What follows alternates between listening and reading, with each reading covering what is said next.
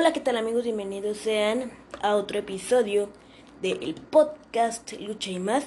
Este programa que te lleva a todo lo que sucede y acontece en el mundo mágico, maravilloso y hermoso de la lucha libre.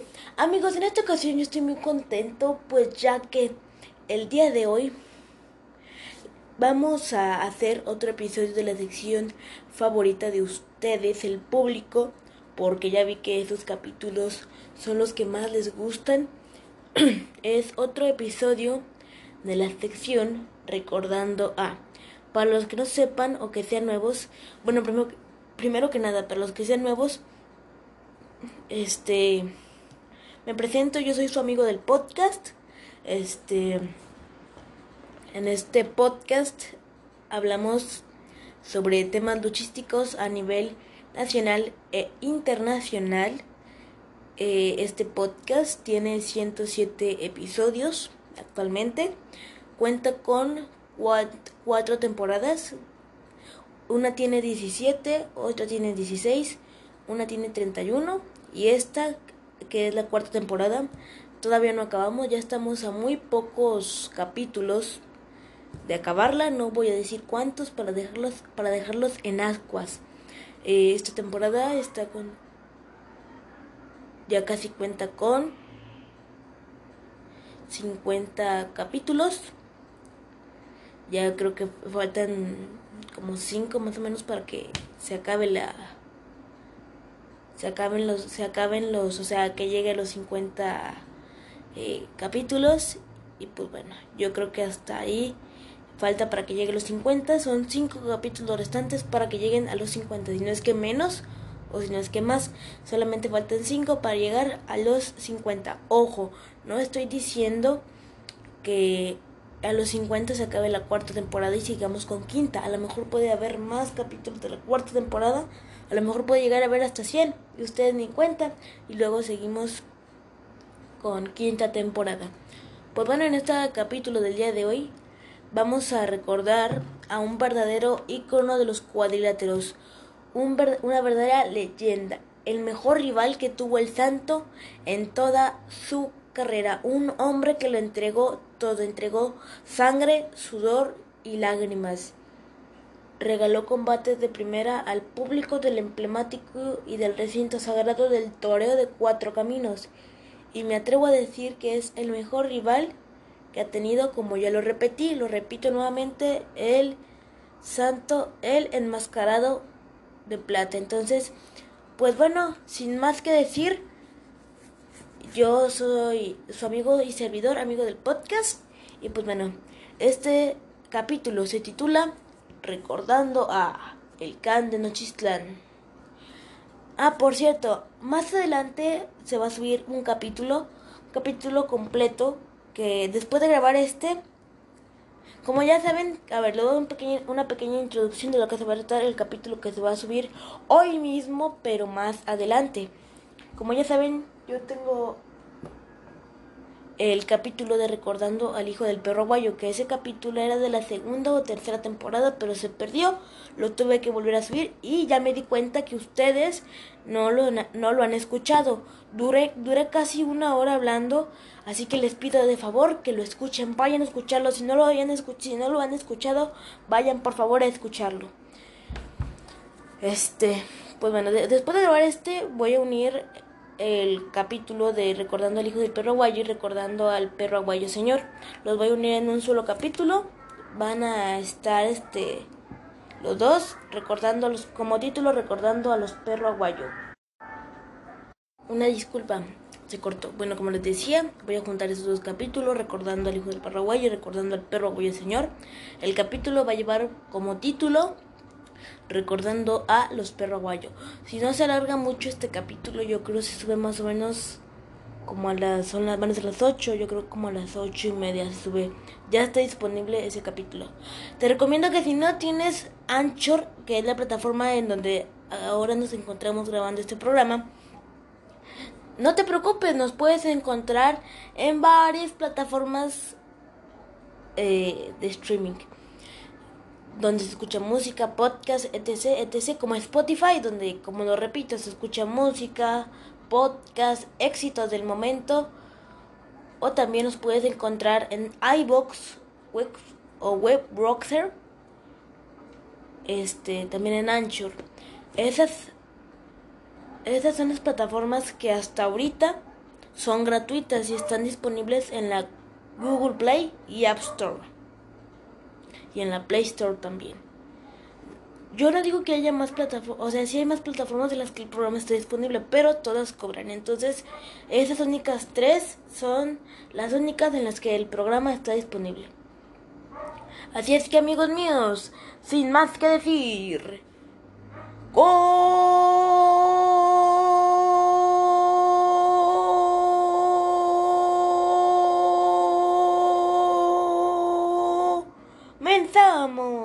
en el podcast Lucha y más. Y bueno amigos míos, comenzamos con el capítulo del día de hoy. Comenzamos dándoles las más cordiales bienvenidas, como ya se los dije, siéntanse cómodos. Perro Aguayo, Pedro Aguayo Damián, Nochistlán, Zacatecas, 28 de enero de 1946, Jalisco, 3 de julio de 2019. Perro Aguayo, Información personal. Nacimiento 18 de enero de 1945 en Nochistlán de Mejía, México. Fallecimiento 3 de julio de 2019 a la edad de 74 años y esto se dio en Jalisco, México. Causa de muerte, un infarto. Nacionalidad mexicana. Características físicas, altura 1.78 metros. Peso 98 kilogramos. Familia, hijos, perro aguayo junior. Ocupación luchador profesional.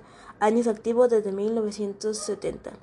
O sea, estamos hablando de que el perro aguayo, si actualmente estuviera activo, tendría más de 40 años como profesional. Ocupación luchador profesional. Años activos, como ya lo mencionamos, desde 1970. Deporte, carrera deportiva, deporte, lucha libre profesional y lucha libre amateur. Entrenador Apolo Romano, El Diablo Velasco. Distinciones Salón de la Fama de Lucha Libre AAA Worldwide. Una disculpa por el ruido que se oyó ahorita. Lo que pasa es que tengo aquí como una tipo alarma que suena cada cierto tiempo. Entonces pues la tuve que apagar. Una disculpa. Bueno, continuamos. Ahora sí. Uno de los más grandes éxitos de taquilla de lucha libre mexicana y también el último rival de categoría del Santo, fue el primer luchador en coronarse como el campeón mundial de peso ligero de la WWE. Era el padre del, ex luchador de AAA, Perro Aguayo Jr., fallecido en el 2015. Estoy hablando del Perro Aguayo, del gran Perro Aguayo, el perro más grande del mundo. Cabe aclarar que aquí solamente veremos lo que es su biografía, sus grandes combates, sus películas en el cine, su legado, campeonatos y logros, caballeras ganadas, el retiro y al último veremos lo que es su trágica muerte. Comenzamos con la biografía. A ver, para empezar, yo no me voy a ir por, por orden en el que dije. Es un, ¿cómo se puede decir? Como una como algo que vamos a ver, pero no me voy a ir en el orden en el que dije. Comenzamos con la interesantísima biografía del señor Pedro Aguayo, el perro más grande del mundo. Pedro, perro aguayo, nacido en Nochistlán, Jalisco, Zacatecas. Nochistlán, Zacatecas, no es Jalisco, perdonen, una disculpa, es que ando medio confundido. Nació en el seno de una familia humilde de campesinos, hijo de José, hijo de José Santa Ana Aguayo y Gavina Damián Puentes, quien tuvieron 16 hijos. Al poco tiempo, junto con su familia, se estableció en Tal, Jalisco, pero por su necesidad económica se vio obligado a emigrar a Guadalajara. Desde muy joven trabajó en una panadería que se llamaba La Puerta del Sol. Después fue zapatero futbolista, así como boxeador. A la edad de 16 años la necesidad lo llevó a iniciarse dentro de la lucha libre, al ser invitado por Apolo Romano a un entrenamiento. O sea, Apolo Romano lo invitó a un a un entrenamiento. Lágrimas, sudor, sangre, lesiones y muchas veces humillaciones le costaron al perro aguayo ganarse un lugar dentro de este difícil deporte. En su momento, él quería ser parte de un importante quería ser parte importante del mundo mágico de la lucha libre. No fue hasta el 10 de mayo de 1970 cuando por fin, luego de mucho entrenamiento bajo la supervisión del maestro Cuauhtémoc el Diablo Velasco, Aguayo debuta al lado del indio Jerónimo contra Alfonso Dantes y Red Terror. Su atuendo se componía simplemente de un chaleco y botas a juego fabricados por su padre y simulando ser pelo de perro y un calzón negro que sería su indumentaria clásica.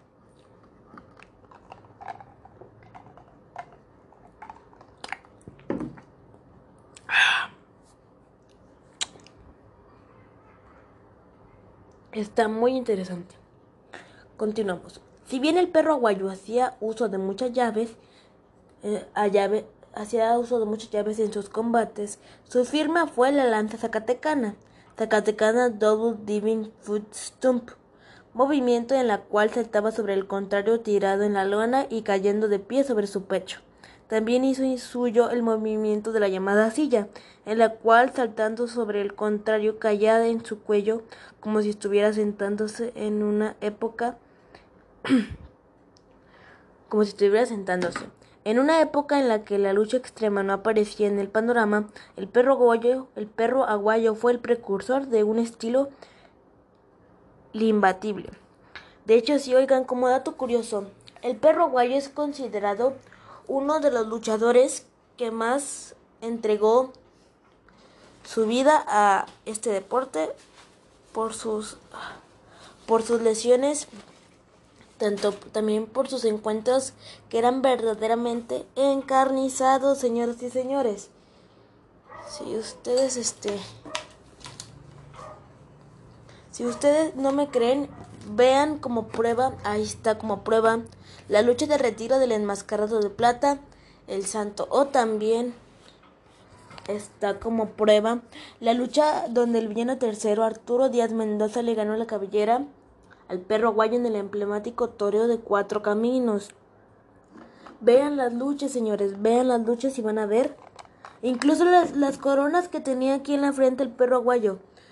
Yo sé que para la gente normal son cicatrices, pero dentro del mundo de la lucha libre se les llama coronas. A las franjas que se le hacen en la frente son, se le llama corona dentro del ambiente de la lucha libre. Tenía, o sea, huella de todos los sillazos que recibió, huella de todos los golpes, etc, etc. Para la gente que dice que la lucha libre no es verdad, yo lo reto a ustedes, señor, señora, niño, niña, joven, jovenaza. Si usted cree que la lucha libre no es verdad, vaya y súbase a un ring de lucha libre profesional para que vea que los luchadores profesionales sí se pegan de verdad. Y si usted aguanta más que un luchador profesional, yo le voy a decir a usted luchador profesional. Perdónenme, perdónenme por decirles esto, pero la verdad que la gente que dice que la lucha libre no es verdad, yo lo reto a ustedes o yo les propongo que se suban a un ring para que vean lo que el luchador profesional sufre, sufre estando ahí, porque incluso pone la vida en riesgo. Así es que sin más que decir, comenzamos. Bueno, continuamos, más bien dicho.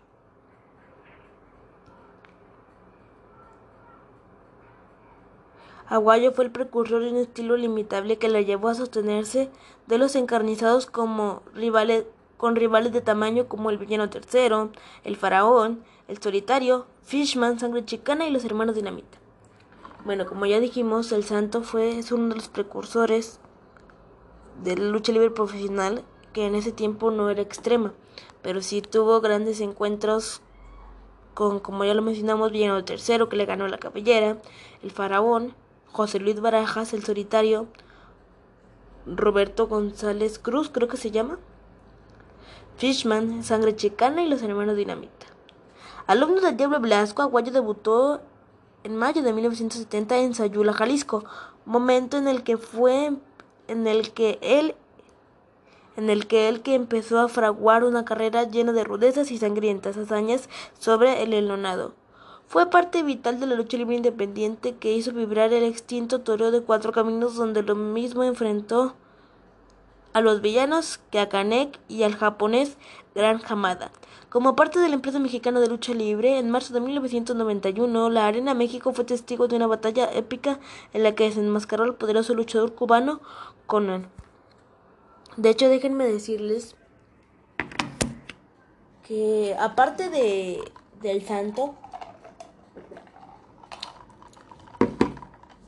el segundo rival más importante que tuvo el perro aguayo en su carrera fue Conan Carlos Santiago Espada. No vayan a pensar que es Conan Vic. Obviamente Conan Vic no sabe luchar, no sabe nada sobre el cuadrilátero. Hablando de Conan Vic, ya saliéndose un poquito del tema.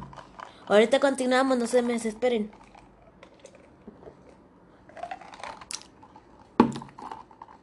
¿Vieron la apuesta que hizo con el Rey Escorpión? Hombre, está bien chistosa. Si no, lo si no lo han ido a ver, vayan al canal de El Blog de la Lucha y ahí ustedes van a poder ver lo que lo que con es que ya ven que el domingo se se iba a hacer la última función de la colisión que es domingo 27.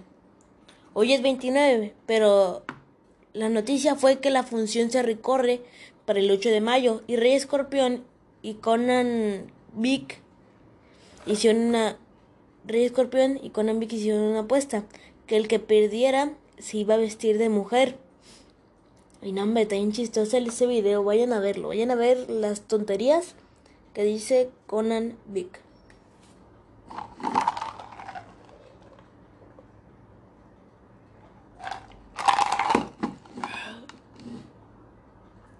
Bueno.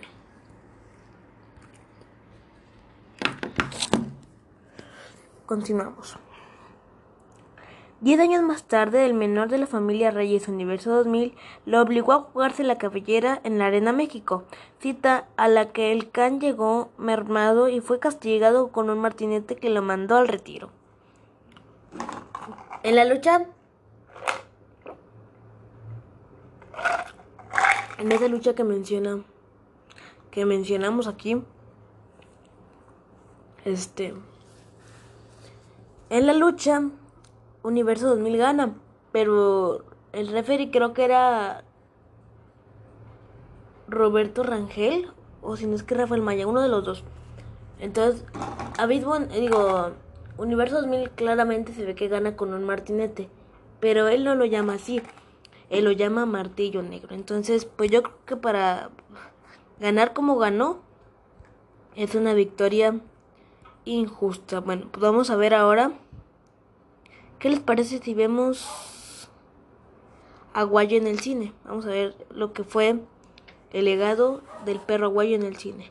El afamado perro aguayo no podía escaparse de la magia del cine, aunque no se introdujo totalmente a las filmaciones como El Santo y Blue Demon, el Can de Nochistlán participó en un par de películas como Los Justicieros y El Ángel del Silencio, que se realizó con el primer actor, con el primer actor Rogelio Guerra.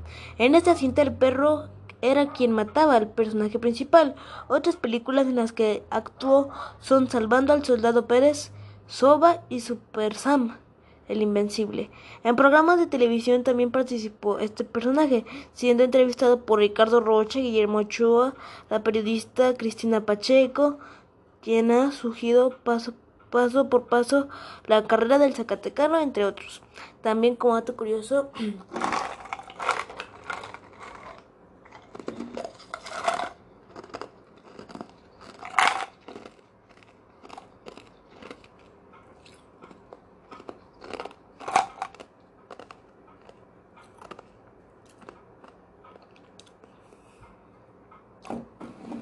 Pati Chapoy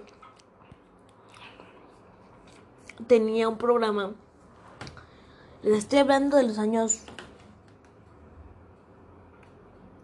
80 o 90 donde entrevistaba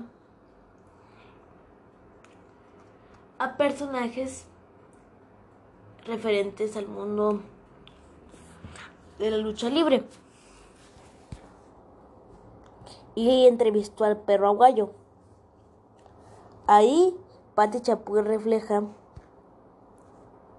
lo que son las imperfecciones en la cara de pues de de pues del perro aguayo.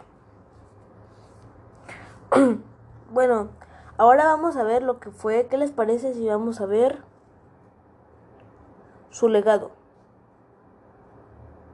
Su legado, después grandes combates. Bueno, no, vamos a ver primero grandes combates, luego su legado, luego cabelleras ganadas y finalmente su retiro y luego finalmente también su muerte.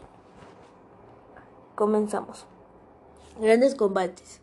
El Santo fue uno de los luchadores que más se involucró en conseguir su máscara, el desmascarado de plata. Derrotó a todos sus retadores y el perro no fue la excepción. Sin embargo, su enfrentamiento tuvo un sabor especial por la forma en la que se enfrentaron pocas veces. Por la forma en que se enfrentaron pocas veces se vio al santo con su máscara ensangrentada, pero el Gan logró llevarlo a esos extremos, a pesar de que esto, de que éste nunca pudo derrotarlo. Sangre chicana. La popularidad de perro aguayo crecido debió creció debido a sus combates y títulos conseguidos. Fue entonces cuando el protagonizó una fuerte rivalidad contra Sangre Chicana en la década de los ochentas. En uno de los combates históricos del Toreo de Cuatro Caminos fue el duelo de apuesta de cabellera contra cabellera. La lucha fue de estilo salvaje y ambos terminaron ensangrentados. Al final Perro Aguayo logró el triunfo siendo rapado, siendo el rapado Sangre Chicana. Conan a principios de los 90 en la Arena México, el perro aguayo llevó, llevó a los aficionados al filo, de la butaca, al filo de la butaca, gracias a su enfrentamiento con Conan en una lucha de apuesta máscara contra cabellera.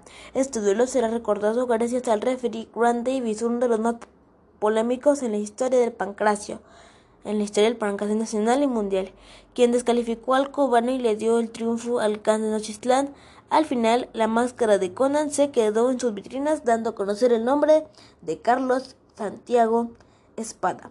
Máscara año 2000. El 30 de abril de 1993 se celebró la primera triple la cual se realizó en la Plaza de Toros en un marco inmemorable. El perro aguayo culminó su rivalidad con el Máscara año 2000. El desarrollo del combate fue caracterizado por la cantidad de golpes y sangre que hubo al final, que hubo al final. Una excepción del referee provocó que Pedro Aguayo se aprovechara para faulear al macho de Lagos y quedarse con la victoria. Con la victoria y con su máscara. Esta rivalidad se extendió incluso con el hijo del perro aguayo. Así es que el perro aguayo ganó la máscara de, de máscara año 2000, dando a conocer el nombre de Jesús Reyes González, máscara año 2000. Amigos, vamos a un pequeño corte porque voy a tomar tantita agua y ahorita regresamos.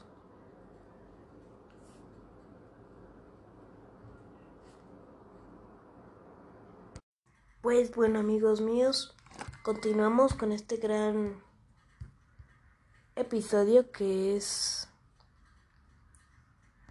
recordando al hijo del perro, digo, recordando al perro aguayo.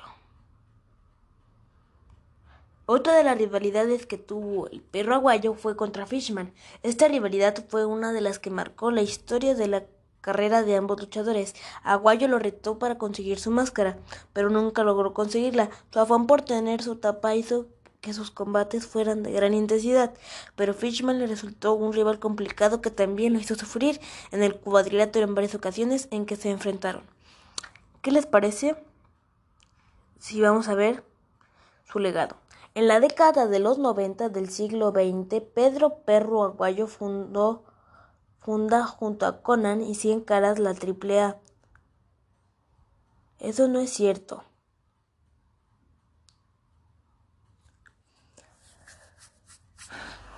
No miento, miento, estoy mal. No junta, no funda junto con. Primeramente quitemos a Cien Caras y a, Perro Aguayo porque los únicos y verdaderos que fundaron AAA fueron Toño Peña, Conan y Octagon. Estoy mintiendo. Es que les juro que estoy muy nervioso, no sé por qué. Siento que este capítulo va a ser uno de los menos escuchados.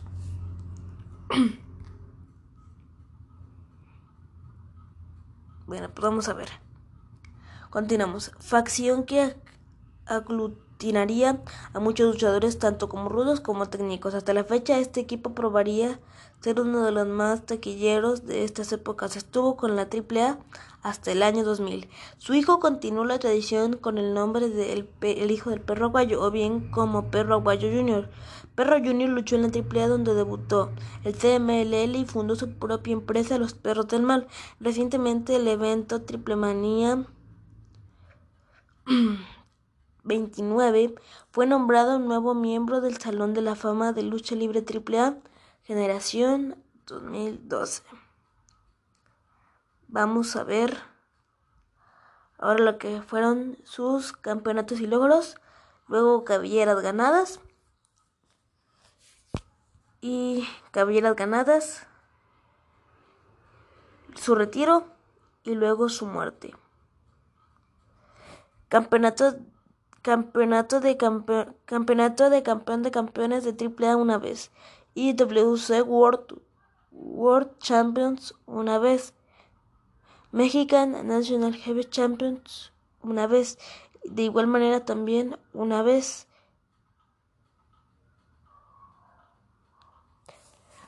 Nacional de Parejas con Perra Guacho Jr. una vez, Salón de la Fama al ingreso del 2012 una vez.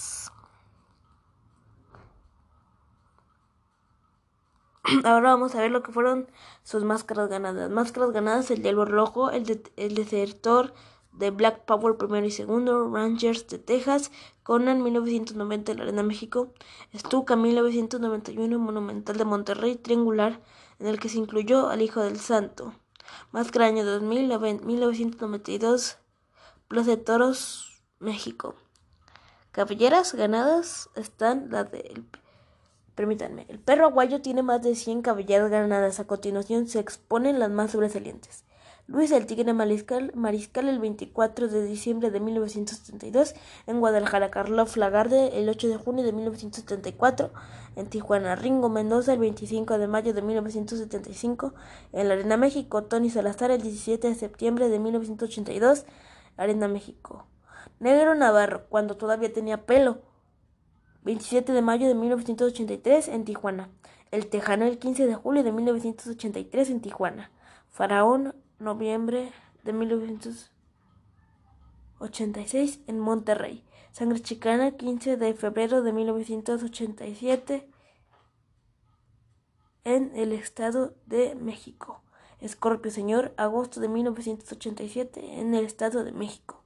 Babyface el 6 de diciembre de 1987 en la Arena Pista Revolución. Gran Marco Señor, abril de 1988 en Monterrey. Ultraman el 16 de julio de 1988 en el DF, El Indómito, mayo de 1989 en el Toreo de Cuatro Caminos.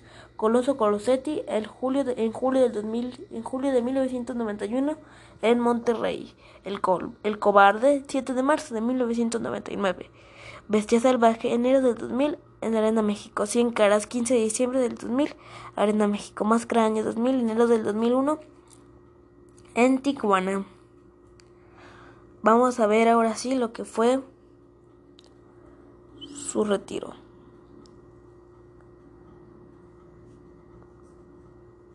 Su retiro y al último lo que fue su lamentable muerte.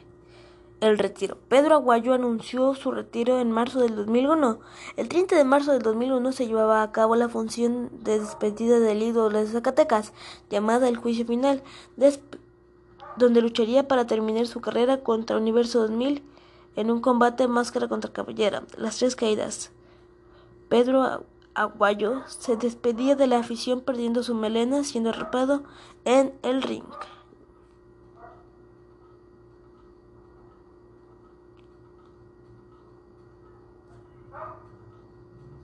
Bueno, ahora vamos a ver lo que fue su lamentable muerte.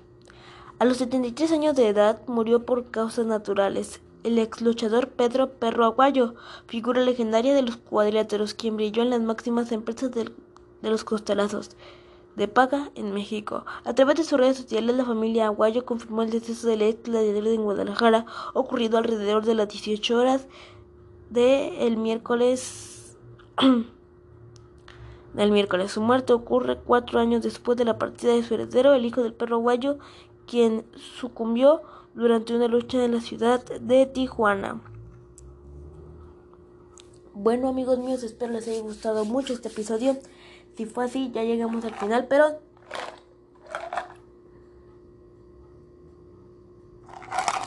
Si en verdad... Si en verdad les gustó, les pido que lo compartan con toda, su familia y que sigan reproduciendo los capítulos del podcast Luche Más, por favor, no sean malitos, ya casi llegamos a las mil reproducciones y la neta se siente súper chido. Yo soy, yo soy Alan y yo te veo en otro capítulo del podcast Lucha y Más. Y yo me despido.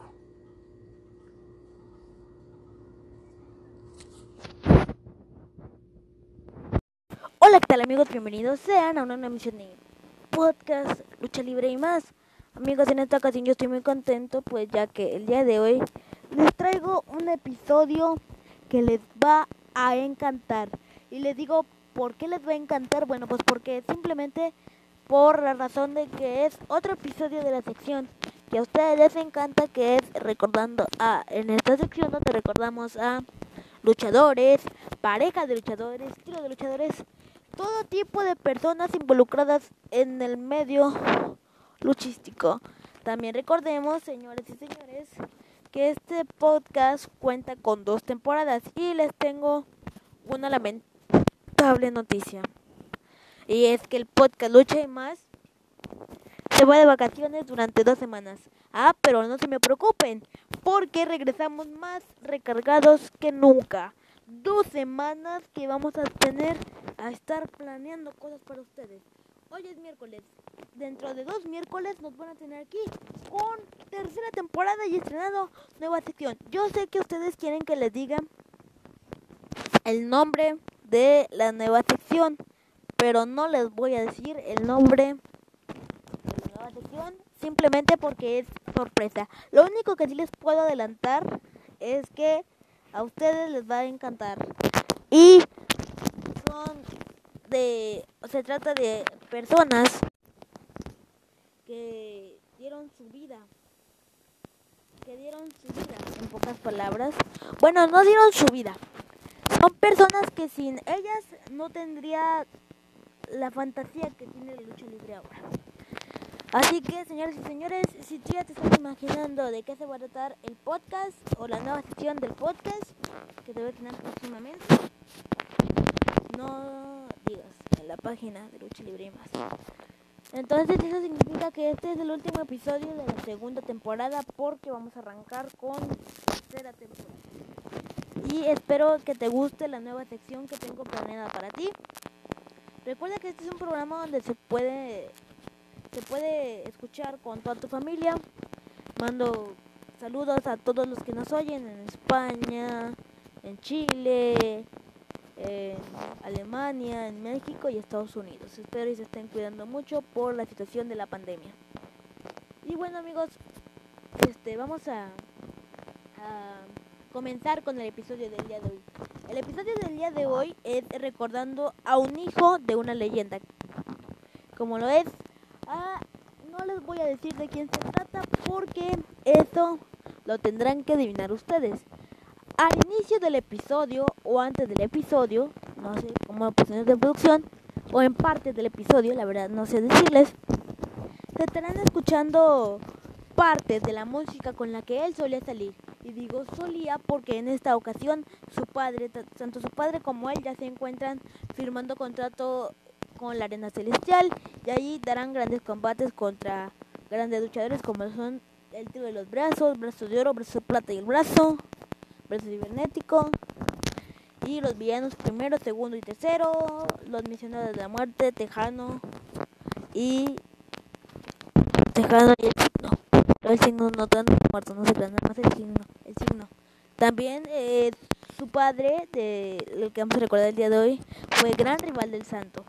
Así que, y perdió con él, la, perdió con el santo, su papá, perdió con el santo la cabellera. Le voy una pista. Le decían el can de Nochistlán. Tienes 10 segundos para adivinar. 10, 9, 8, 7, 6, 5, 4, 3, 2, 1, 0. ¿Adivinaste? Pues sí. Como tú, amigo amiga, lo estás pensando, es nada más y nada menos que el hijo del perro aguayo. Claro que sí. Ah, y por cierto, se me olvidaba. Eh, quiero promocionar la página del podcast que... ustedes saben que...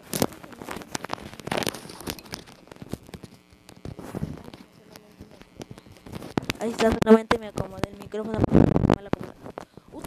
Que al principio del podcast, bueno, a mediados del podcast, a mediados de temporada del podcast, creamos una página de Facebook que se llamaba Lucha Libre y Más TV. Por razones de Facebook nos la inhabilitó y me vi en la necesidad de crear otra. Ustedes saben que yo creé la página y tuve que crear otra. Nos puedes encontrar ahora ya no con el mismo nombre, sino con el nombre del podcast Lucha y más y cómo nos vas a ubicar. Ustedes se estarán preguntando cómo los puedo ubicar o cómo puedo saber que son ustedes Podcast Luchimas. Bueno, pues porque simple y sencillamente tenemos la foto de Máscara Año 2000 y de 100 caras. Y de portada tenemos la foto de los tres fantásticos, que son Kato con Lee, Blackman y Kung Fu. Y así nos puedes eh, contactar para que nosotros te hagamos una mención en el episodio, quieres que hablemos sobre un tema en especial, pues ahí escribe mensajito y ahí yo te respondo. O los chicos de producción te responden también. Y ahí te mandamos saludos, hacemos lo que tú quieras, mandamos saludos de cumpleaños, todo lo que tú quieras, todo lo que tú gustes y mandes. Y bueno amigos, ya después de tanta charla, ahora sí vamos a comenzar con el episodio del día de hoy que es recordando a el hijo del perro aguayo o perro aguayo junior. Vamos a comenzar. Permítanme, déjenme nada más me acomodo el micrófono porque este micrófono es muy oscurizo, espérenme.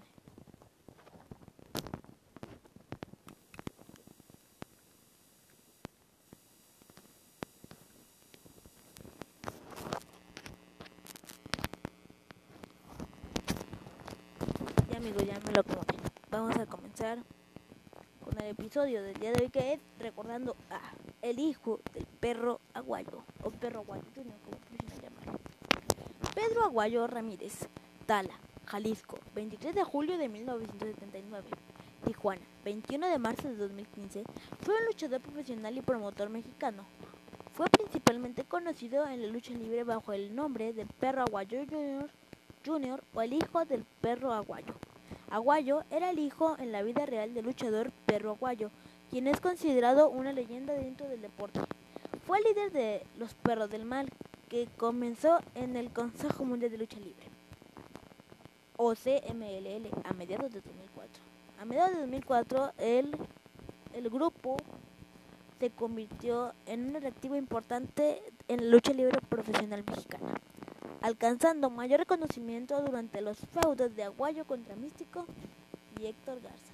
En octubre del 2008, Aguayo dejó el CMLL o Consejo Mundial de Lucha Libre para comenzar su propia promoción de lucha libre profesional independiente, Perro del Mal Producciones, construida junto con los miembros de su equipo, los Perros del Mal.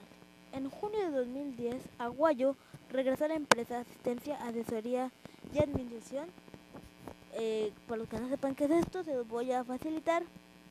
Es triple A. Esto fue a mediados de 2008. Después de una después de una ausencia de 7 años para comenzar una invasión que involucró a su equipo. Ahora vamos con la información personal del hijo del perro aguayo. El nacimiento 23 de junio de 1979 en Tal, Jalisco, México. Fallecimiento el 21 de marzo de, 2015 a la edad de 35 años en Tijuana, México. Causa de muerte, traumatismo de cuello. Nacionalidad mexicana. Características físicas, altura 1.73, peso 85 kilos. Familia, padre, perro aguayo. Ocupación, luchador profesional. Años activos desde 1995. Carrera deportiva, deporte, lucha libre profesional. Entrenador, perro aguayo y gran cochís. Distinciones del Salón de la Fama de AAA y el Salón de la Fama de WWE. WWE. El 21 de marzo de 2015, Aguayo falleció durante un combate tras un combate de lucha libre en parejas. Vida personal. Pedro Aguayo Ramírez nació el 23 de julio de 1979 en la Ciudad de México, México. Hijo de Pedro Aguayo Damián, un luchador profesional conocido bajo el nombre en el ring Perro Aguayo, de Perro Aguayo. Luz Ramírez.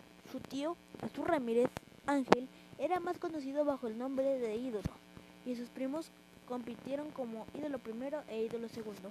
Un primo de Aguayo trabajaba como Pepe Aguayo, inspirado por Perro Señor. Carrera en lucha libre profesional.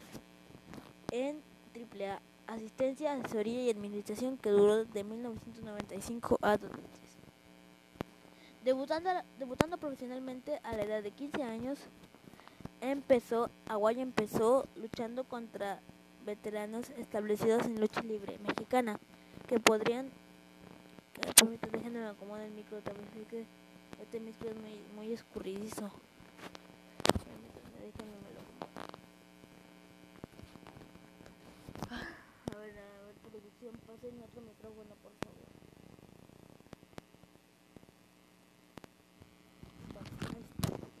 Nos quedamos que debutó a la edad de 15 años. Aguayo empezó luchando contra veteranos establecidos de lucha libre profesional mexicana que podrían traer lo mejor de él en asistencia, asesoría y administración, o sea, la AAA. Trabajó su primer gran show el 18 de junio de 1995, cuando se enfrentó y perdió ante Juventud Guerrera como parte de la Triple Manía número 3. Hizo equipo con su padre semi regularmente y la pareja ganó el Campeonato Nacional de Parejas en dos ocasiones. Una ganándolo ante el Musco de la Merced, o sea, derrotando a Fuerza Guerrera y al Musco de la Merced, y el 7 de junio de 1998 al Cobarde y al Cobarde Junior. El 1 de marzo de 1999, para ganar el campeonato Aguayo Junior, formó un equipo de, de juniors, los juniors atómicos, incluyendo a Blue Demon Junior, la Parca Junior y Máscara Sagrada Junior, que en realidad solo incluyó a un solo hijo biológico, Aguayo. Eh, aquí hago un pequeño paréntesis recordándoles que La Parca y Máscara Sagrada no son juniors, sino solamente entraron a la triple con esos nombres. Eh, recordemos que la situación de La Parca es que, ¿se acuerdan que ya había una Parca original? Entonces, para que hubiera la distinción entre las dos parcas, a la parca le agregaron el Junior. Y Máscara Sagrada Junior, pues se lo agregó a la misma empresa. Pero recordemos que son los grandes, los, los acá, ¿no? Los grandes.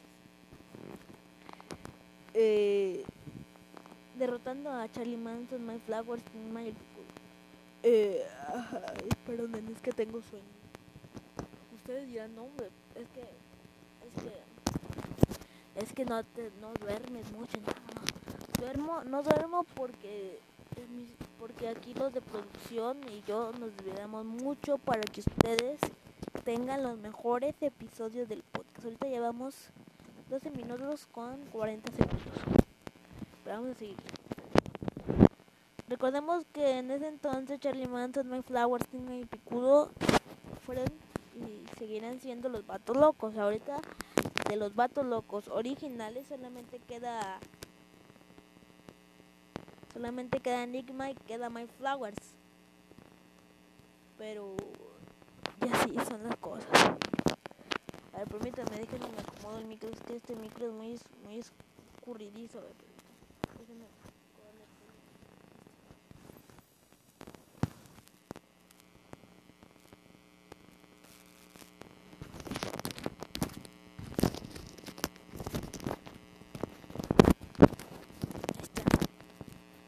Eh, para ganar el campeonato nacional mexicano de atómicos durante un show en Jalisco.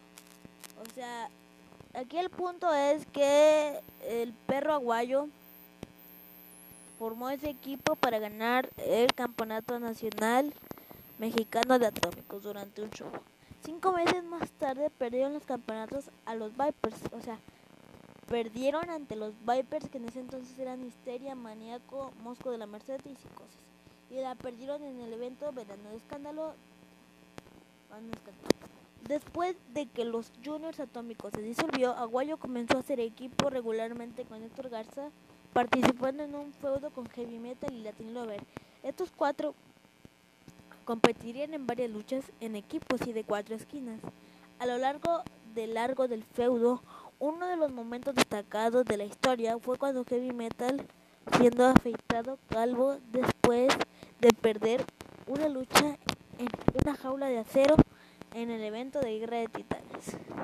Cuando Garza cubrió a Heavy Metal, Aguayo y Garza derrotaron a los Vipers, que en ese entonces eran Abismo Negro y Electroshock, para ganar el Campeonato Nacional de Parejas o sea, para eso los derrotaron. El dúo se ostentó el título durante 61 días antes de perder ante Pirata Morgan y Tejano. Ahora vamos a repasar la trayectoria del hijo del perro aguayo en el Consejo Mundial de Lucha Libre que fue de 2003 a 2008 o CMLL como ustedes le quieran llamar. Déjenme me acomodo el micrófono, lo que pasa es que este micrófono es muy En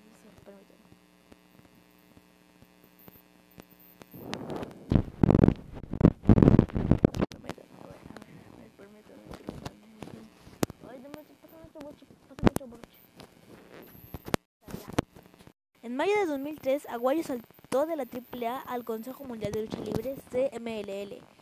Finalmente lo trajeron en equipos con el infierno. Aguayo, sin embargo, no recibió las reacciones positivas esperadas por la multitud y el CMLL, decidió convertirlo en rudo, haciéndole ganar un torneo por una oportunidad por el campeonato peso pesado Junior Toku en Michoku Puro Washington en posesión de Atlantis, o sea, el campeonato que quería el CMLL, que o sea, aquí lo que nos plantean es que Atlantis tenía el en posesión el campeonato nacional. Michoku Pro no, el campeonato el campeonato Atlantis tenía en ese, en ese momento ay es que se me dan las palabras Atlantis tenía en ese momento el campeonato peso pesado junior. Y el CML dijo, ah, pues vamos a quitárselo a Atlantis. Entonces metió al perro aguayo perdiendo.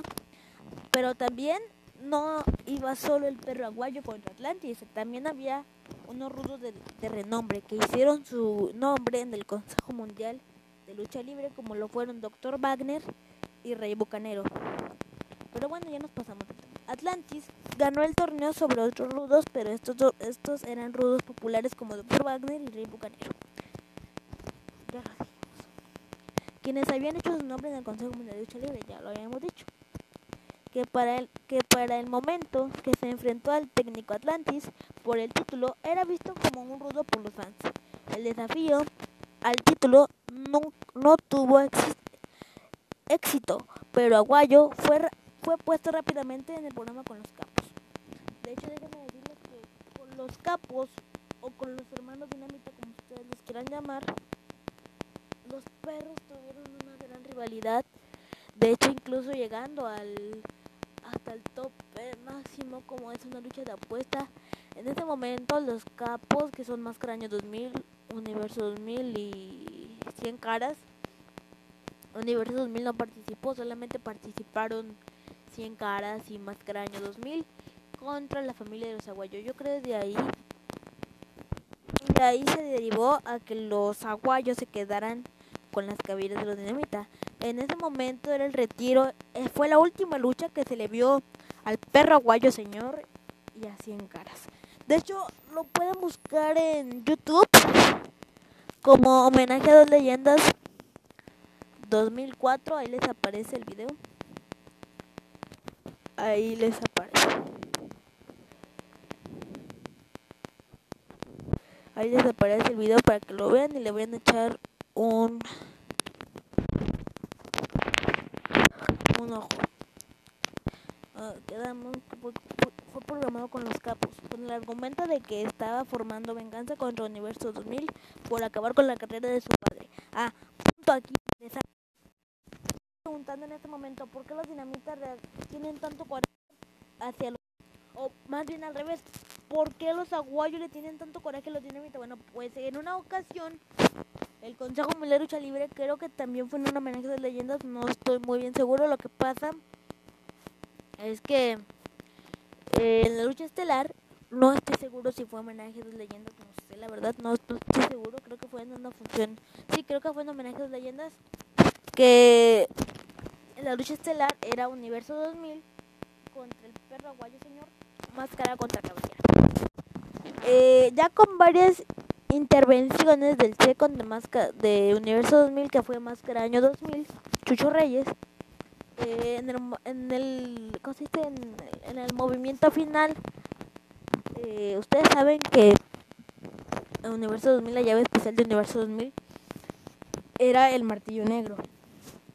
¿No? Entonces él como que va o da la, la, intención de que va a ser un abrazo de oso invertido pero lo hace el martillo negro. Bueno, lo hizo Martinete, para los que no sepan, el Martinete es una idea prohibida, pero él dice, lo llamó martillo negro. En ese entonces el referee de la lucha era el güero Rangel. Y ya le cuenta las tres palmadas que son uno, dos, tres. Y Universo 2000 se quedó con la cabellera del perro aguayo. Para los que tienen esa duda, por eso es que los aguayos le tienen tanto coraje a los dinamitas. Y por eso el perro, perrito aguayo en paz descanse juró vengan, ver, vengarse de Universo 2000. Bueno, vamos a, a continuar. Por acabar con la padre. Durante este feudo, el popular grupo de Shocker, los guapos, respaldó a Aguayo y se convirtió en un técnico de nuevo. El feudo continuó durante todo el invierno y principios de 2004 y terminó cuando Aguayo y el terrible, el terrible miembro de los guapos el terrible, porque para los que no sepan quién es el terrible, es un miembro de los guapos. De los guapos VIP. Eh, derrotaban a 100 caras y máscara año 2000 en una lucha de doble cabelleras contra cabelleras en homenaje a dos leyendas. El Santo y Don Salvador Luterot en 2004. Para los que no sepan, dato curioso. El Santo llegó en un acuerdo con el Consejo Mundial de Lucha Libre que durante no sé cuántos años se estaría homenajeando al santo. No se cambia. Ya ven que en este en estos tiempos de la era moderna cambian al luchador. El único que no cambia es Salvador Lutero. Bueno, en ese tiempo el santo había llegado en un acuerdo con una empresa de que siempre se le iba a homenajear al santo y a don Salvador Lutero. Eh, no sé qué problemas hubo entre la empresa CMLL y el santo que ya sería retirado, pero en ese entonces el homenaje iba solamente al, santo, dato curioso. Prosigamos. Eh, durante la primavera, durante la primavera, Aguayo nuevamente respaldó a Negro Casas y Shocker en, un, en su feudo con Pierrot, Vampiro Canadiense y Tarzan Boy.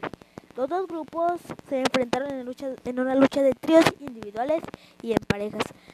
Antes de esa lucha fueron puestos en una lucha anual de Jaula de la Muerte. La jaula de la muerte son eventos como el póker de haces que hubo en AAA, no creo, creo hace más de un año, donde el perdedor fue el hijo del fantasma. Dato curioso también. Continuamos. Dos, donde los dos últimos hombres en la jaula, independientemente del equipo en el que están, se enfrentaban en una lucha cabellera contra cabellera. El trío de los rudos escapó temprano y Shocker hizo una salida rápida. También Aguayo y. Aguayo y Casas se enfrentaron y Aguayo cubrió a Casas ganando su cabellera. Las tensiones comenzaron a elevarse entre Casas y Aguayo y cuando Héctor Garza saltó al CMLL en junio, en julio, perdón, Aguayo abandonó a Casas y se le unió después de volverse rudo otra vez. Tomó parte del torneo de la leyenda de plata. Ah, también otro dato curioso en esta parte de la historia del hijo del perro aguayo. Como dato curioso, por los que no sepan, la leyenda de plata es un evento a la par con la de la leyenda azul. En la leyenda de plata se le homenajea al santo, también igual en la leyenda azul se le homenajea a Blue Demon. Y para los que no sepan cómo se saca un ganador, se hacen distintas eliminatorias con cierta cantidad de luchadores y el que quede como finalista, por decir, se hacen tres eliminatorias, el que quede como finalista hacen un triangular, por decir de vuelta. Y los últimos que queden se enfrentan mano a mano con la leyenda de plata. En una ocasión el ganador fue el hijo del perro aguayo. Entonces ya ven que está esto lo de la celebración y todo. Va el hijo del santo por la pasarela para entregarle el trofeo al, al perro aguayo. Y le dice el perro aguayo, a ver, a ver, a ver, toma el micrófono el perro aguayo y dice, a ver, a ver, a ver, calladito señores. Y dice, a mí no me interesa la leyenda de plata. Ah, porque para esto antes el santo le había dicho, perro, te entrego el máximo trofeo de la máxima leyenda de la lucha libre mexicana. Y ya es cuando el perro toma el micrófono y le dice al hijo del santo, a ver, a ver, a ver, a ver. Aquí la máxima leyenda de la lucha libre es el perro aguayo, señores, que está aquí presente. En ese entonces el perro aguayo ya no luchaba, pero sí estaba presente, estuvo presente en esa función. Y entonces el perro como tenía tanto coraje con el hijo del santo, yo me imagino, empieza a quebrar el trofeo, lo, lo cual molesta al santo. Y se empiezan a hacer de palabras hasta que llega el reto de máscara contra cabellera y el perrito, el hijo del santo gana la máscara, digo la cabellera de del hijo del perro. Pero bueno, dato curioso, nada. Continuamos. Eh, el Santo, después de asegurar su lugar en, las semifinales, Aguayo interfirió en la lucha de Negro Casas con Atlantis, costándole a Casas la lucha y no permitiendo a Atlantis avanzar después de después después de derrotar a Atlantis en las semifinales. Aguayo se enfrentó al ganador del año anterior, el felino, por el trofeo después de ganar la lucha. El hijo del santo llegó al ring para adjudicar el trofeo a Aguayo y Aguayo dijo que no quería el trofeo y lo rompió alegando que el santo no estaba cerca de ser la leyenda que fue su padre perro Aguayo señor. Fue el feudo, fue caliente y recreó el feudo que original entre el santo y el perro aguayo. Tuvieron durante la década de los 70, o sea, la rivalidad que el perro aguayo y el santo tuvieron durante la década de los, durante la década de los 70, que el santo se terminó quedando con la cabellera de, del, perro aguayo.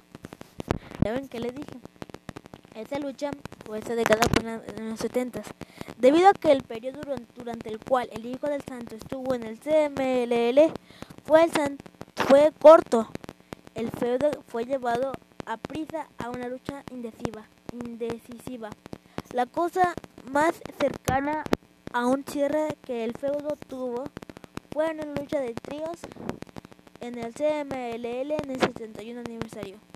Lucha donde el equipo del hijo del perro aguayo, Héctor Garza y el terrible, la Furia del Norte derrotó al hijo de Santo Negro Casas y Shocker.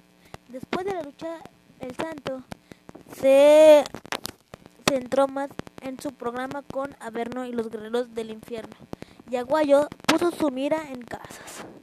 Aguayo perdió ante Casas en una lucha por el trofeo en conmemoración del 61 aniversario y el feudo se enfrió desde entonces. En noviembre de ese año, Aguayo reavivió, reavivó su feudo con los capos, haciendo, asociándose con frecuencia con Vampiro y Pierrot Jr., quien también estaban en un feudo con los capos.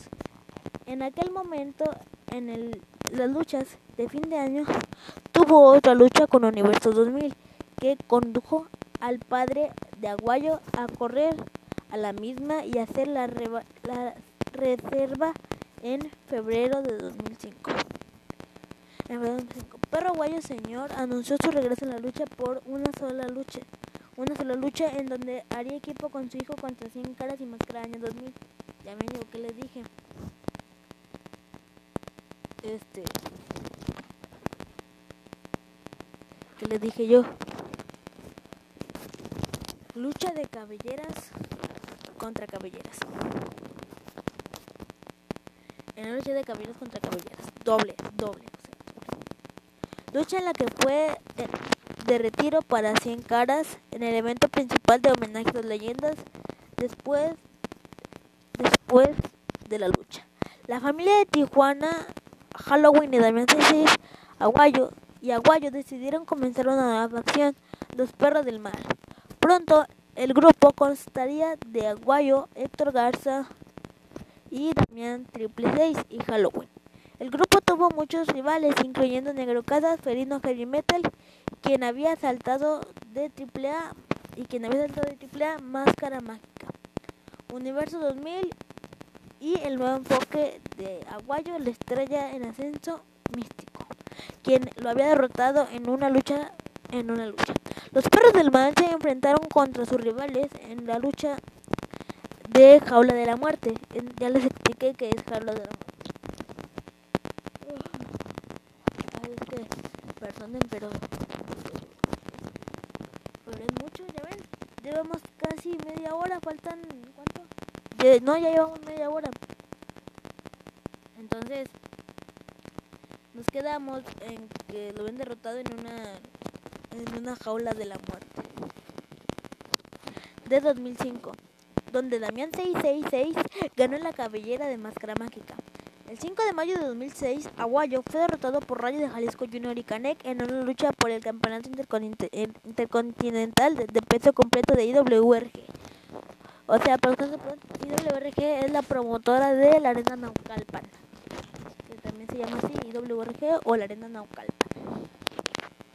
En Nezahualcóyotl. El último feudo importante de Aguayo en el Consejo Mundial de Lucha Libre fue con su compadre, quien años antes había, ah, quien años antes 100 años antes había hecho o fuera su compadre Héctor Garza y que también fuera parte de los perros del mar. En una lucha de caballeras contra caballeras el 21 de marzo de 2008 en el, eh, en el evento más grande del Consejo Mundial de Lucha Libre o CMLL, homenaje a dos leyendas donde Aguayo recogió la victoria después de un low blood, o lo que viene siendo un martinete con variante de eh, martillo negro. Bueno, o martinete con variante de la casita. Ahora vamos con los perros del mal, o sea, los perros del mal en AAA que fue de 2008 a 2015. Dice, Aguayo dejó el CMLL en octubre de 2008 junto con sus colegas de los perros del mal 666, Damián Triple 6 y Mr. Aguila, para iniciar su propia promoción llamada Perro del Mal Producciones. La empresa debut, el show debut tuvo lugar el 7 de diciembre de 2008 en Ciudad de México, corriendo contra su antiguo empleador CMLL. El show, en, en la lucha, Aguayo hizo equipo con Cibernético y Dr. Wagner para hacerle frente a la L Park, la, la Park original, y Olímpico y Headhunters. Para los que no sepan quiénes son los Headhunters, los Headhunters son unos, unos señores gordotes que están pintados de la cara. Estos son los Headhunters. Eh, el equipo de Aguayo fue victorioso fue victorioso. El 6 de junio de 2010 en Triple Manía 28, 25, 28, sí. No, creo que es Triple Manía 27. Es que son tres palitos. Una X, una B y tres palitos. No, sí, creo que es en Triple Manía. En Triple Manía unos 17, 16, 15, en Triple Manía 15 yo creo. Aguayo regresó a AAA para dirigir la invasión de los perros del mal de la promoción. El grupo rápidamente se alió con Conan y la Legión extranjera de Dorian Rodan, Rodan, la milicia y los maníacos para formar la ciudad. El 14 de agosto, en verano de escándalo, el hijo del perro aguayo luchó en su primera lucha importante en AAA de su regreso cuando el Pouch y Damien 666 derrotaron a El Mesías Cibernético y Elia Park en una lucha de equipos. Cuando Aguayo cubrió a El Mesías, al Mesías. El 1 de octubre de 1900, el 1 de octubre, perdón, en Héroes Inmortales 4, el Mesías derrotó a Aguayo en una lucha de en una lucha individual. Luego de que Aguayo se lesionó la rodilla, lo que se marginó por el resto del año. Sin embargo, terminó siendo una aparición sorpresa el 5 de diciembre durante el evento principal de AAA, Guerra de Titanes, ayudando a Damian Triple 6, Halloween y X-Flies a darle y X-Fly a darle a los Psycho Circus su primera derrota en su casa AAA. El 18 de marzo de 2011 en Rey de Reyes, Aguayo Rey de Reyes, Aguayo representó a los perros del mal en una lucha de equipos de ocho hombres, donde el Damián 666, Triple Halloween y Super Crazy derrotaron a, la potencia mundial de lucha libre. A potencia mundial, Dr. Wagner y los Psycho Circus. Después de que Aguayo cubrió a Wagner, después de que Aguayo cubrió a Wagner, el 8 de abril de el 8 de abril Aguayo fue sometido a una cirugía de emergencia para remover un tumor del tamaño de una pelota de golf de su estómago. Durante la cirugía, a Aguayo le estalló una úlcera péptica y luego fue colocado en una unidad de cuidados intensivos en el hospital de Guadalajara, Jalisco. Aguayo fue de alta del hospital el 19 de abril y estaba programado para recibir tratamiento para su condición, por lo que todo un año al día siguiente, por lo que todo un año. Por, o sea, está programado para recibir el tratamiento por todo un año. Eh, bueno, vamos a seguirle por todo el año siguiente. Los perros del mal anunciaron que se había encontrado que el tumor de Aguayo era benigno y que regresaría al ring en el evento de la promoción el 8 de mayo de el 8 de mayo. Aguayo hizo su regreso a AAA en un papel no de lucha no de lucha libre. El primero de mayo en una lucha de retorno el 8 de mayo. Es que son muchas fechas son muchas fechas que me confundo. El 8, el 8 de mayo el 8 de mayo Aguayo continuó el feudo de los perros del mal con los Psycho Circus al descubrir al cubrir a Psycho Clown después de una después de una lucha en una lucha de equipos de seis hombres. El feudo continuó el 29 de mayo en el tercer aniversario de Los Perros del Mal Producciones, donde los Psycho Circus derrotaron a los Perros del Mal en una lucha de equipos en, una jaula de acero, máscaras contra caballeros. Consecuentemente, Super Crazy, el último hombre en la jaula, se vio obligado a tener su cabeza afeitada y calva. Aguayo iba a luchar como parte de los perros del mal en Triplemanía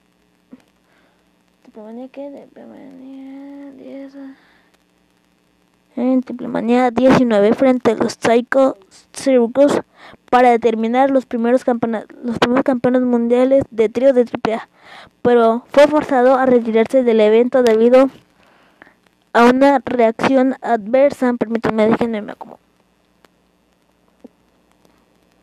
Ay, es que... ¡Ach! Esto ya tengo. Ya. Bueno. Vamos a seguir. Quedamos que. No lo dejaron subir. Momento, no déjenme veo cuántos. 38 minutos, casi 40 minutos. Permítanme, déjenme me acomodo el micrófono.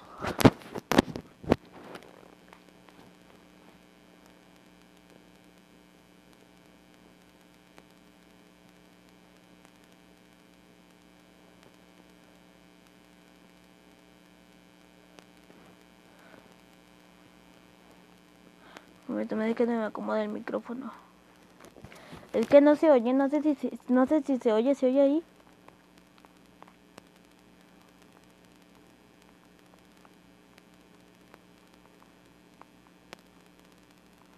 Pero déjenme, me indican que me tengo que acomodar el micrófono y ahí está. Ahí está. Le quedamos que, nos quedamos en que en que nos quedamos ya ni me acuerdo. A ver, así cosir.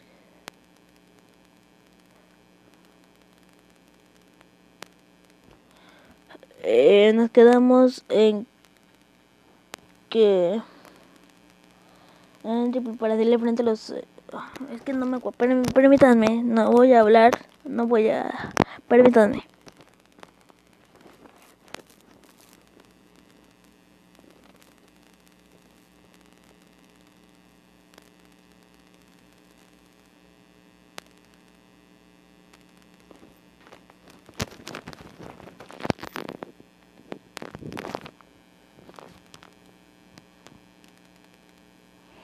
Sí, nos quedamos en que Aguayo regresó el 24 de... ¿Se acuerdan que nos quedamos en que le habían detectado un tumor que era benigno y que lo tuvieron que mantener alejado de los cuadriláteros? Pues bueno. Eh, vamos a seguirle. Aguayo regresó el 24 el 24 de julio en un evento de Perro del Mal donde se unió a Damien 66 y Halloween para enfrentar a Blue Demon Jr., Cassandra y Ellie Park en una lucha que terminó sin resultado cuando Park atacó a sus compañeros y Aguaya regresó a la AAA el 19 de agosto para reemplazando a Ellie Park y haciendo equipo con Damien y Halloween contra el Mesías, Joe Líder y el Zorro en una lucha de equipos que perdieron por descalificación cuando Líder fue atacado por sus compañeros de equipo Nicho el Millonario. Después de la lucha, Aguayo oficialmente nombró a Nicho como el nuevo miembro de los Perros del Mal. El 9 de octubre, en Héroes Inmortales 5, Aguayo desafió sin éxito a Dr. Wagner por el Campeonato Latinoamericano de AAA. Después, Aguayo comenzó un feudo con Jack Evans el 16 de diciembre en Guerra Titanes. Aguayo y Evans continuaron su feudo, o sea, su rivalidad en, de equipos con seis hombres, que el equipo de Aguayo ganó cuando Héctor Garza cubrió a Fénix. El feudo entre Aguayo y Evans siguió hasta el Rey de Reyes el 18 de marzo del 2012, donde Aguayo cubrió a Evans para ganar el torneo Rey de Reyes y ganar una lucha por el megacampeonato de AAA el 5 de agosto en Triplemanía 20. Aguayo desafió sin éxito al Mesías por el megacampeonato de AAA después de que Aguayo empezó una rivalidad de un año entero con el cibernético que culminó en una lucha de apuestas en el evento principal de Triplemanía, Triplemanía 21, el 16 de junio de 2013, donde resultó victorioso Aguayo obligando a su rival a afeitarse la cabeza. En agosto de 2013, Aguayo se alió con Cibernético para ayudar en su batalla contra su ex, su ex grupo La Secta. El 18 de octubre en Héroes Inmortales 8. La secta eliminó tanto a Aguayo y a Cibernético, como así también a El Mesías de la Copa Antonio Peña que condujo a los tres constándole a los miembros de la secta Dark Koya, Dark Spiritu y su, lucha por el campeonato mundial en parejas de AAA. El cambio El cambio de Aguayo a técnico aparentemente previsto. Déjenme me acomodo el celular porque ay, me duele mucho la espalda. Es que lo que pasa es que estoy sentado y me quiero acostar, pero no, aquí no hay donde acostarme. Es que estoy en... Bueno, sí hay donde acostarme, pero la cama está dura, porque la cama está dura. Bueno, no está dura, está blandita. Bueno, ahora sí, vamos a seguirle. Nos quedamos en que el hijo del perro aguayo cambió a técnico para aliarse con cibernético. Eh, eh, cuando el miembro ah, del el cambio de aguayo técnico aparentemente se completó, se completó el 22 de noviembre de el 22 de noviembre, cuando los miembros de los perros del mal, Daga y Psicosis, se volvieron contra él, acusándolo de ser un traidor por hacer equipo con cibernético. O sea, ese aguayo, o el hijo del perro aguayo, como ustedes lo quieran llamar, hizo equipo con, con cibernético para aliarse contra sus ex compañeros que fueron. Permítanme déjenme eh, me acomodo y ahorita ahorita regresamos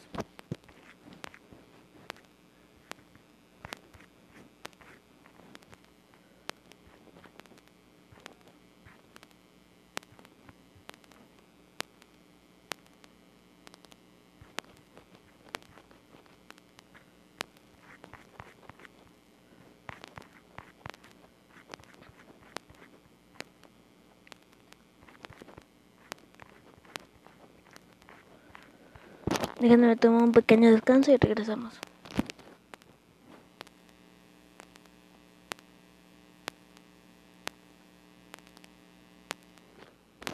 Bueno, ahora sí regresamos. Que eh, no tienen que Daga y Psicosis se volvieron contra él, acusándole de un traidor por hacer equipo con Cibernético. Pero sin embargo, el 8 de diciembre, en Titanes Aguayo traicionó a Cibernético, se reunió con y Psicosis y trajo a los perros del mar bajo la reformada la sociedad. El 17 de agosto de 2014, en Triplemanía 22, Aguayo comenzó un nuevo feudo con el debutante, el patrón Alberto, atacando, atacándolo a él y a su padre Dos Caras. Para los que no sepan, dato curioso, Dos Caras es hermano de Mil Máscaras, pues lo consecuente, Alberto del Río es tío, no, es sobrino de mil, de la leyenda Mil de Máscaras. Así comenzamos. Y vamos a continuar con el programa. Aquí atacó a su a él y a su papá dos caras. El que fue al comienzo de eh, al comienzo de Triplemanía 22. Posteriormente, en el evento principal, Aguayo derrotó a Cibernético, Dr. Wagner Mysticis, el ex místico del Consejo Mundial de Lucha Libre, para ganar la Copa de Triplemanía 22. Después de la lucha, fue atacado por el patrón Alberto. El ataque llevó a un combate en Euros Inmortales 9, donde Aguayo y el Tejano Jr. derrotaron al patrón Alberto y el Mesías. En los meses siguientes, Aguayo se centró en Místesis, iniciando, reasumiendo el argumento que se había iniciado en el Consejo Mundial de Lucha Libre cuando Místesis era conocido como místico, con Aguayo emitiendo un reto para una lucha entre Plemanía 23. Recordemos que este feudo o esta rivalidad ya se había dado años atrás en el Consejo Mundial de Lucha Libre. Recordemos que ahorita Místico no porta, el que fue Místico en los años de 2005, ahorita ya no porta ese nombre. Ahorita quien lo porta es otro integrante del otro luchador del Consejo Mundial de Lucha Libre. Bueno. Ah, emitiendo una lucha entre Premanía 23. El argumento, el argumento condujo al evento principal de Rey de Reyes donde Aguayo su equipo con Pentagon Junior solo para perder ante Mysticis y Rey Misterio. Vamos a lo que fue la muerte del hijo del perro Aguayo. El 20 de marzo del 2015, Aguayo luchó en una lucha de equipos, haciendo equipo con Manic contra el Rey Misterio y Extreme Tiger. A ver, permítame. Déjenme acomodar el celular.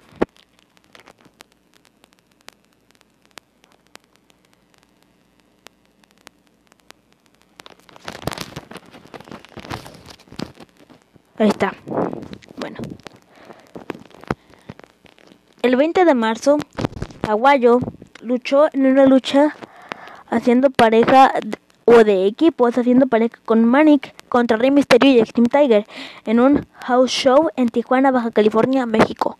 Durante la lucha, Misterio usó, usó unas patadas para sacar a Aguayo del ring, pero en el momento que de salir Él no iba con el impulso necesario, por lo que se pegó en la nuca con el filo del ring, a pesar de que eso, de eso regresó al ring para continuar con el show. Rey Mysterio entonces mandó a Manix a la cuerda intermedia para realizar su movimiento final, el 619. Aguayo subió para atacar a Misterio, pero pero media para también caer a la cuerda intermedia. Cuando, cuando Misterio aplicó 619 solamente Manic salió volando de las cuerdas y Aguayo se quedó inconsciente. Se quedó inconsciente. La lucha continuó, pero finalmente terminó cuando Misterio cubrió Manic. Conan intentó revivir a Aguayo, porque por lo que no sepan, en esa lucha, este Conan iba, bueno, el perro aguayo iba acompañado por Conan en, ese momento. Al terminar el episodio, bueno, ya cuando ya acabemos todo este tema del perro aguayo, les voy a contar una pequeña anécdota. Recordemos que inconsciente, pero finalmente revivir Aguayo revivir, o sea, Conan intentó revivir a Aguayo a orillas del ring, sacudiéndolo funcionario, sacudiéndolo y funcionarios más tarde se llevaron afuera fuera del ring cuando lo para, cuando los paramédicos llegaron llegaron. Aguayo fue llevado al hospital de Pre de Prado donde fue declarado muerto a la 1 AM el 21 de marzo. Según el anuncio inicial hospital, Aguayo murió por un traumatismo de columna cervical, al parecer como consecuencia del drop pick de Misterio Jr., que lo impulsó y provocó que las cuerdas del ring fracturan el cuello y la causa de muerte más tarde fue anunciada como paro cardiorrespiratorio debido a un accidente cerebrovascular causado por la fractura de tres vértebras debido a la mala salida del ring al principio de la lucha.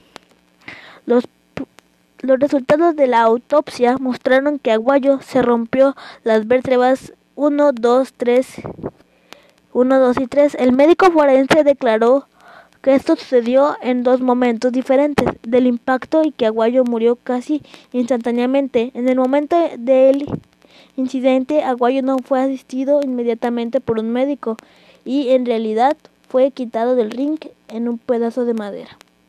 Fíjense hasta dónde llega la incapacidad de la Comisión de Box y Lucha de Tijuana. Por decir, el comisionado de aquí de la Ciudad de México, que abarca toda la ciudad, es el fantasma. Yo es el fantasma. La comisión de box y lucha de aquí de la Ciudad de México es el fantasma. Pero el fantasma sí está capacitado porque la comisión sí es responsable. Como ahí no se dieron cuenta lo de la comisión de box y lucha de Tijuana. Bueno. Así instantáneamente lo ve que fue quitado en el encuentro de madera, contra chapada en un lugar de una camella, lo que condujo a algunas críticas a los organizadores del evento. Sin embargo, el médico forense declaró que lo que no hizo ninguna diferencia. La Comisión de Lucha Libre de Tijuana después explicó que el médico estaba tras vestidores atendiéndolo a dos otras lesiones ocurridas durante el espectáculo. Una de esas heridas fue una lesión de columna y no querían quitar al luchador de la camilla en el que en el que estaba, por lo que usaron la madera contrachapada para mover a Aguayo del ring. Los Aguayo por más de una hora antes de declararlo muerto, el 21 de marzo el 21 de marzo el Procurador General de Baja California anunció que se llevaría a cabo una investigación sobre la muerte de Aguayo y las circunstancias que lo rodean para determinar si existe la posibilidad de que Aguayo fue fuera de la posibilidad de cargos criminales a, a presentarse. Entonces, pues para mí eso no está bien. Sacar a un luchador que se fracturó tan gravemente en un paso de madera. Por favor, señor comisionado de Tijuana, eso no está bien. Bueno, vamos a continuar. Aguayo fue incinerado en Guadalajara el 23 de marzo con Conan y Rey Misterio Jr. sirviendo como portadores del féretro. Ah, dato curioso, eh, Rey Misterio se presentó sin máscara al funeral del hijo del paraguayo, pero no solamente él fue al funeral, sino también como personalidades de otros luchadores como el Rayo de Jalisco, etcétera, etcétera. Rodean para terminar si existe la posibilidad de que portadores del féretro. Después de su muerte, la Comisión del Deporte del Senado presentó la iniciativa iniciativa Ley para la Seguridad del Deporte en el país. Varias promociones incluyendo AAA, Consejo Mundial, Costa Rica, Lucha Underground, todo eso hicieron homenajes a Aguayo después de su muerte el 9 de agosto en Triplemanía 23. Aguayo fue incluido en el Salón de la Fama, mientras que en empresas como la WWE, el luchador sin cara rindió un pequeño homenaje grabando su nombre en sus guantes. Ah, ahora sí viene la... Vamos a contarles la anécdota. Bueno, voy a contarles la anécdota. En ese momento yo tenía... No sé, no me acuerdo cuántos tenía yo, pero yo tenía más o menos alrededor de 5 o 6 años. Y a mí me daban mucho miedo. Entonces, a mí me da mucho miedo. Mis papás me quitaron todo que tenga que ver con la lucha porque a mí me da mucho miedo.